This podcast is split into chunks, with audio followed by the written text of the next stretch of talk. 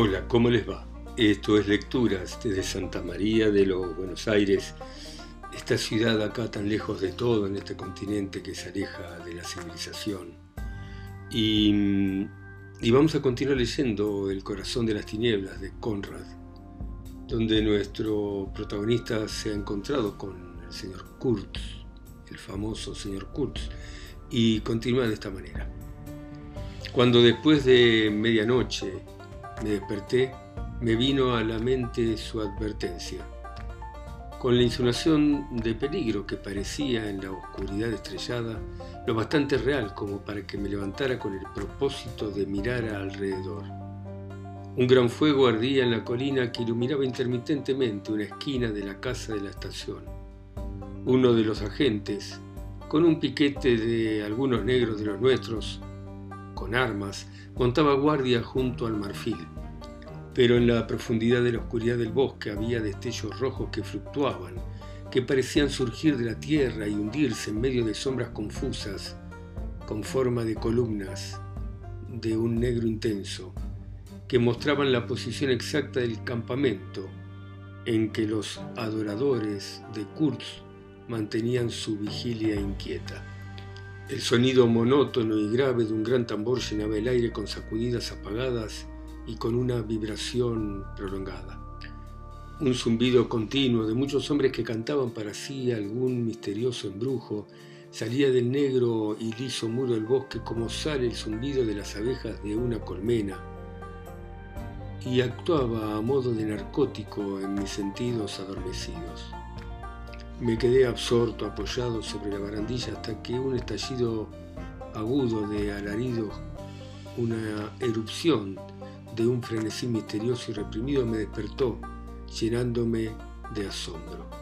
De pronto se cortó y continuó el zumbido débil con un efecto de silencio tranquilizador. Miré al interior de la cabina. Dentro de ella había una luz, pero el señor Kurtz no estaba allí. Creo que habría armado un gran ruido si hubiera aceptado lo que mis ojos veían. Pero al principio no lo acepté, porque todo eso me parecía imposible. El hecho de que estuviera completamente ciego, presa de un terror puro, acobardado, de un horror abstracto, sin conexión con una clara forma de peligro físico, me amedrentaba. Y todo eso producía una emoción abrumadora. ¿Cómo lo definiría? Como una especie de conmoción moral que recibí, como si algo monstruoso, intolerable para el pensamiento y espantoso para el alma se me hubiera venido encima de manera inesperada. Naturalmente que esto duró una fracción muy pequeña de segundo y después la sensación moral de peligro absoluto, corriente, la posibilidad de un ataque repentino o de una matanza o de algo parecido que para mí era inminente, fue tranquilizadora. Tanto me calmó que ni siquiera di la alarma. Había un agente vestido con una especie de levita abrochada hasta arriba que dormía en una silla sobre la cubierta a un metro de donde yo estaba. Y los gritos no lo habían despertado. Roncaba superficialmente, tranquilo, y lo dejé en su sueño y salté a tierra. No traicioné a Kurz, había decidido que nunca lo traicionaría. Estaba escrito que le iba a guardar lealtad a la pesadilla que yo había elegido. Y estaba impaciente por enfrentarme con aquella sombra, por mí, a solas, y todavía no sé por qué no quería compartir con nadie la negrura peculiar de aquella experiencia. Tan pronto como salté la tierra vi un rastro, un ancho rastro a través del pasto. Recuerdo que me dije a mí mismo, no puedo andar. Va a cuatro patas, ya le tengo. El pasto estaba húmedo de rocío. Caminé a grandes pasos con los puños cerrados. Tenía la vaga idea, imagino, de caer sobre él y darle una golpiza. No sé, tuve algunos pensamientos bastante estúpidos.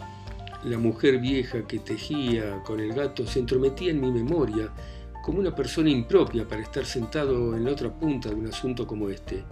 Vi a peregrinos arrojando plomo a chorros al aire con los Winchester apoyados en la cadera. Pensé que nunca más volvería al barco y me imaginaba a mí viviendo solo en los bosques hasta la vejez. Cosas así de estúpidas, ¿entienden? Y recuerdo que confundía el ruido del tambor con el latido de mi corazón y me agradaba su regularidad tranquila. Sin embargo, no me aparté del rastro. Luego me paré a escuchar. La noche estaba muy despejada.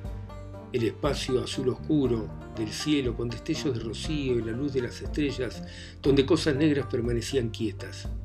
Creí poder distinguir una especie de movimiento delante de mí. Estaba seguro de todo aquella noche, incluso abandoné el rastro y corrí en semicírculo, creo que riéndome para mis adentros, para ir a salir adelante de aquella agitación, de aquel movimiento que había visto, si es que acaso había visto algo. Estaba rodeando a Kurz, como si se tratara de un juego de niños. Me encontré con él, y si no me hubiera oído llegar, además habría caído sobre él, pero justo se levantó a tiempo. Se puso de pie, alto, pálido, inseguro, confundido como un vapor que sale de la tierra, y tembló ligeramente delante de mí, callado, mientras a mi espalda el fuego asomaba entre los árboles y del bosque brotaba el murmullo de voces. Le había cortado el camino con habilidad, pero al hacerle frente recobré mis sentidos y vi el peligro en su dimensión. No había pasado ni mucho menos, y si empezara a gritar, aunque apenas se podía mantener en pie, su voz estaba llena de fuerza. Escóndase, váyase, dijo en ese tono profundo Aquello era tremendo. Miré hacia atrás. Estábamos a unos 40 metros del fuego más cercano. Una figura negra se levantó y con sus largas piernas negras caminó a través del resplandor al tiempo que agitaba sus brazos. Tenía cuernos, cuernos de antílope, creo, en la cabeza. Sin duda se trataba de un brujo, de un hechicero. Tenía un aspecto completamente diabólico. ¿Sabe lo que está haciendo? Susurré perfectamente, contestó, alzando la voz para pronunciar esa única palabra. Me sonó fuerte, me sonó lejana, como una llamada a través de un megáfono. Si arma un escándalo estamos perdidos, pensé para mis adentros. Claramente este no era un caso para resolverlo a golpes, aparte incluso de la natural aversión que yo sentía por golpear esa sombra, a esa cosa errante y atormentada. Estará usted perdido, absolutamente perdido, dije. De vez en cuando uno recibe una inspiración, ya saben, dije la cosa adecuada porque a decir verdad no podría haber estado más irremediablemente perdido de lo que estaba en ese momento, mientras iban poniendo los cimientos de nuestra intimidad para resistir, para resistir hasta el final incluso, o hasta más allá del final. Tenía planes enormes, murmuró, sí, dije yo, pero si trata de gritar le voy a aplastar la cabeza con no había ni una piedra cerca, ni un palo. Lo voy a estrangular, me corregí. Estaba en el umbral de cosas grandes, dijo con ansiedad, en un tono de ansiedad que hizo que se me helara la sangre. Y ahora, por ese estúpido idiota, en cualquier caso, dije, su éxito en Europa está asegurado. No quería verme obligado a ahogarle, ¿entienden? Y realmente habría sido de muy poca utilidad para ningún fin práctico. Traté de romper el hechizo, el mudo, pesado hechizo de la selva que parecía atraerle hacia su seno despiadado, despertando instintos olvidados, brutales, trayéndole pasiones satisfechas y monstruosas. Solo esto lo había llevado al borde del bosque, a la maleza, estaba convencido, hacia el resplandor del fuego, al latido de los tambores, al zumbido de extraños conjuros, solo esto había llevado su alma inmortal más allá de los confines de lo que estaba permitido. Y no se dan cuenta, lo terrible de la situación no era ser golpeado en la cabeza, sino que tenía que enfrentarme a un ser al que no podía apelar en nombre de nada noble o de nada bajo. Incluso tenía, igual que los negros, que invocarlo a él mismo, a su propia increíble exaltada degradación. No había nada ni sobre él ni debajo de él y yo lo sabía. Se había sacado de encima la tierra a las patadas, maldito sea, había destrozado la tierra misma a las patadas. Estaba solo y yo ante él no sabía si tenía los pies en la tierra o si flotaba. No les conté lo que dijimos, repitiéndonos frases que pronunciamos, porque ¿de qué sirve? Eran palabras corrientes, palabras de todos los días, sonidos vagos, familiares, que se intercambian cada día que amanece. Pero ¿y qué?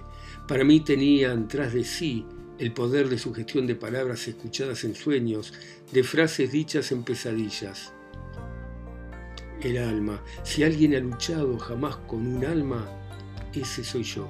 Y tampoco es que estuviera discutiendo con un loco, me crean o no, su inteligencia era clara, perfectamente concentrada sobre sí con horrible intensidad, es cierto, pero clara de todos modos, y en ella residía mi oportunidad única, exceptuando, claro está, el matarlo allí en aquel instante, lo cual no era conveniente, habida cuenta del ruido. Pero su alma estaba loca. Al encontrarse sola en la selva había mirado dentro de sí y les aseguro que se había vuelto loca.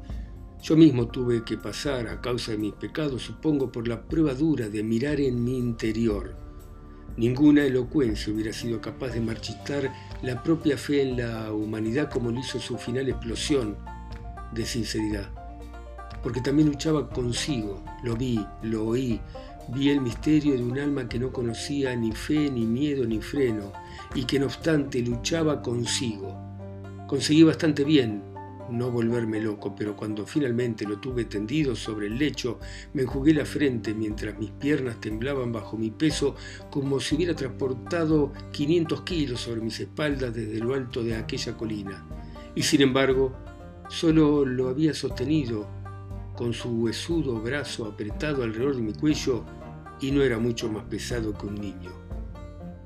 Cuando al día siguiente, a mediodía, partimos, la multitud de cuya presencia detrás de la cortina de árboles yo había sido consciente durante todo el tiempo volvió a salir de la selva. Llenó el claro y cubrió la pendiente con una masa de cuerpos de bronce desnudos que temblaban y respiraban. Aumenté la presión, luego doblé río abajo y dos mil ojos siguieron el fiero demonio del río que chapoteaba y aporreaba, que golpeaba el agua con su terrible cola y exhalaba un humo negro. Delante de la primera fila, en la orilla del río, tres hombres, cubiertos de tierra roja de pies a cabeza, se movían nerviosamente de un lado a otro.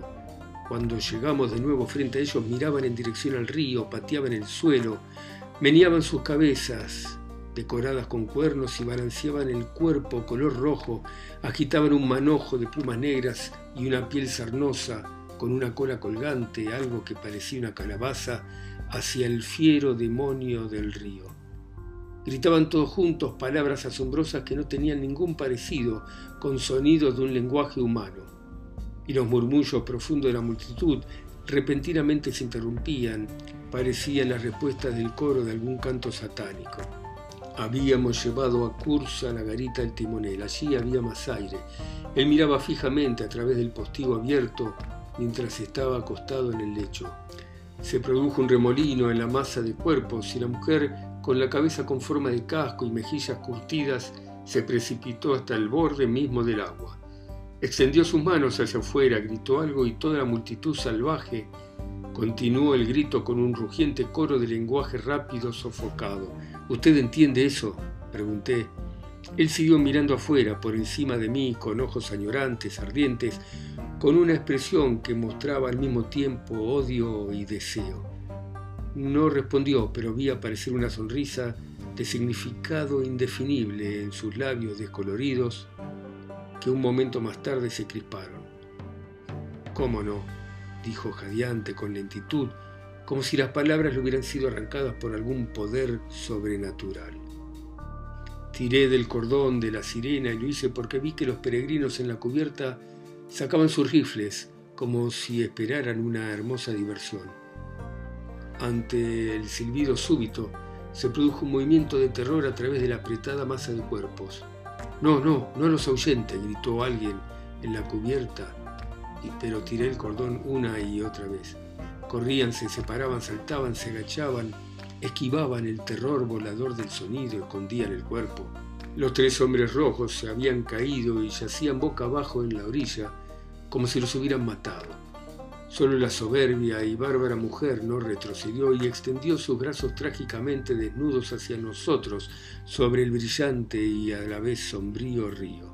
Entonces, aquella estúpida muchedumbre de la cubierta comenzó su diversión y yo no pude ver nada más por el humo.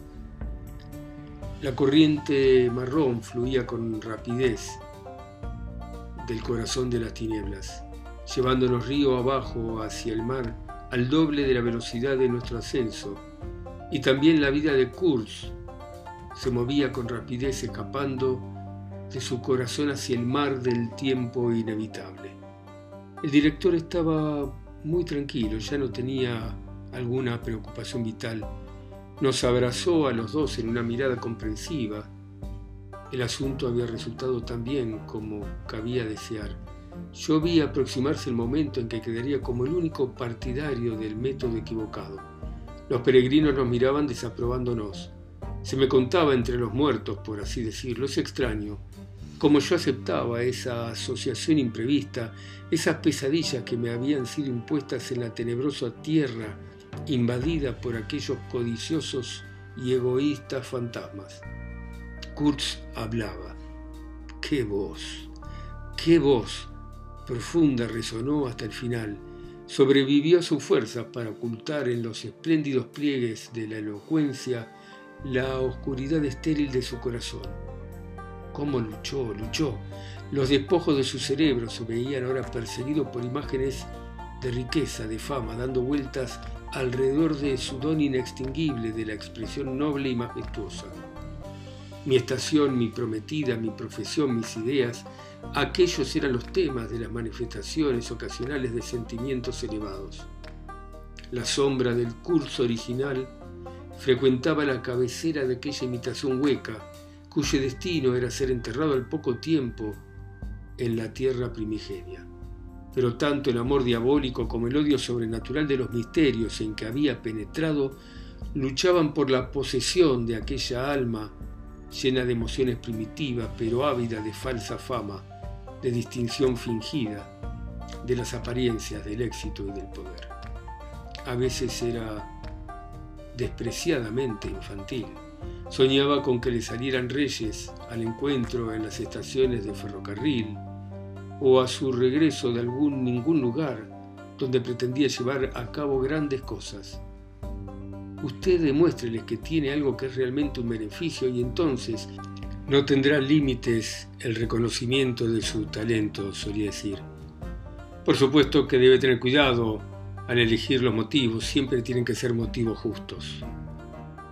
Los tramos largos, que parecían todos el mismo, las curvas siempre iguales, monótonas, se deslizaban al lado del barco con su multitud de árboles que observaban con paciencia el paso de este fragmento sucio de otro mundo, el precursor de un cambio, de conquista, de comercio, de masacres, de bendiciones.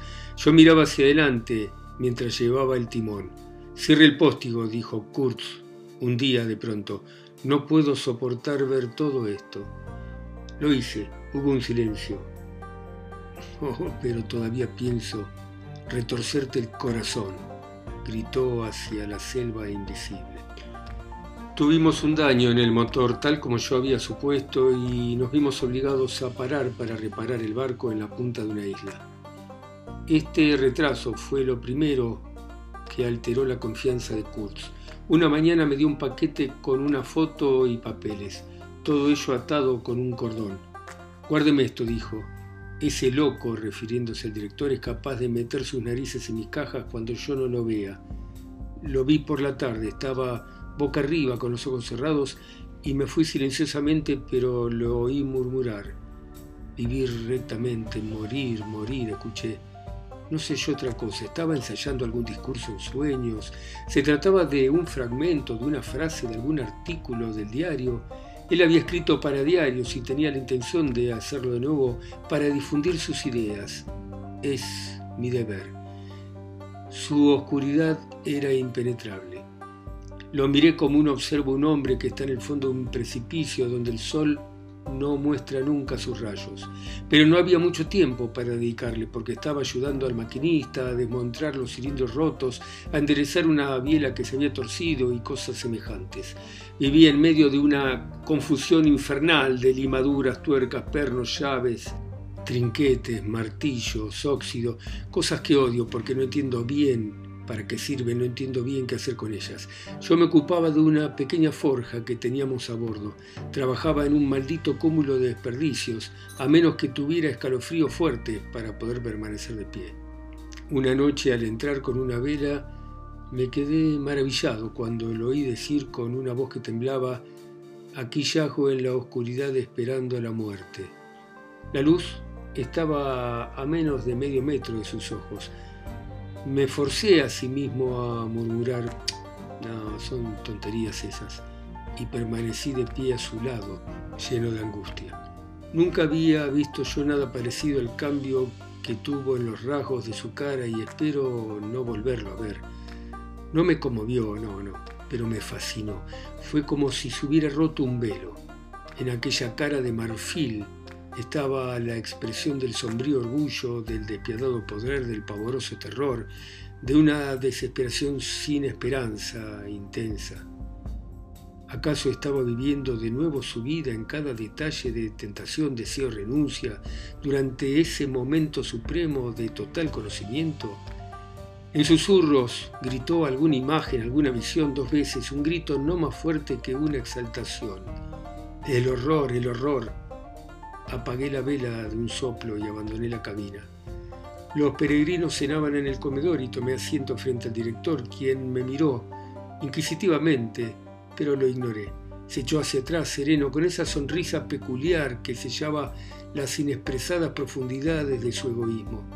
Una lluvia continua de moscas se movía con rapidez encima de la lámpara, en el mantel, sobre nuestras caras, sobre nuestras manos.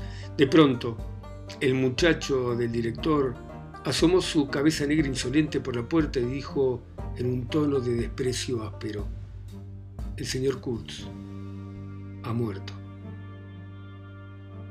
Todos los peregrinos se precipitaron para verlo. Yo permanecí allí y continué con la cena.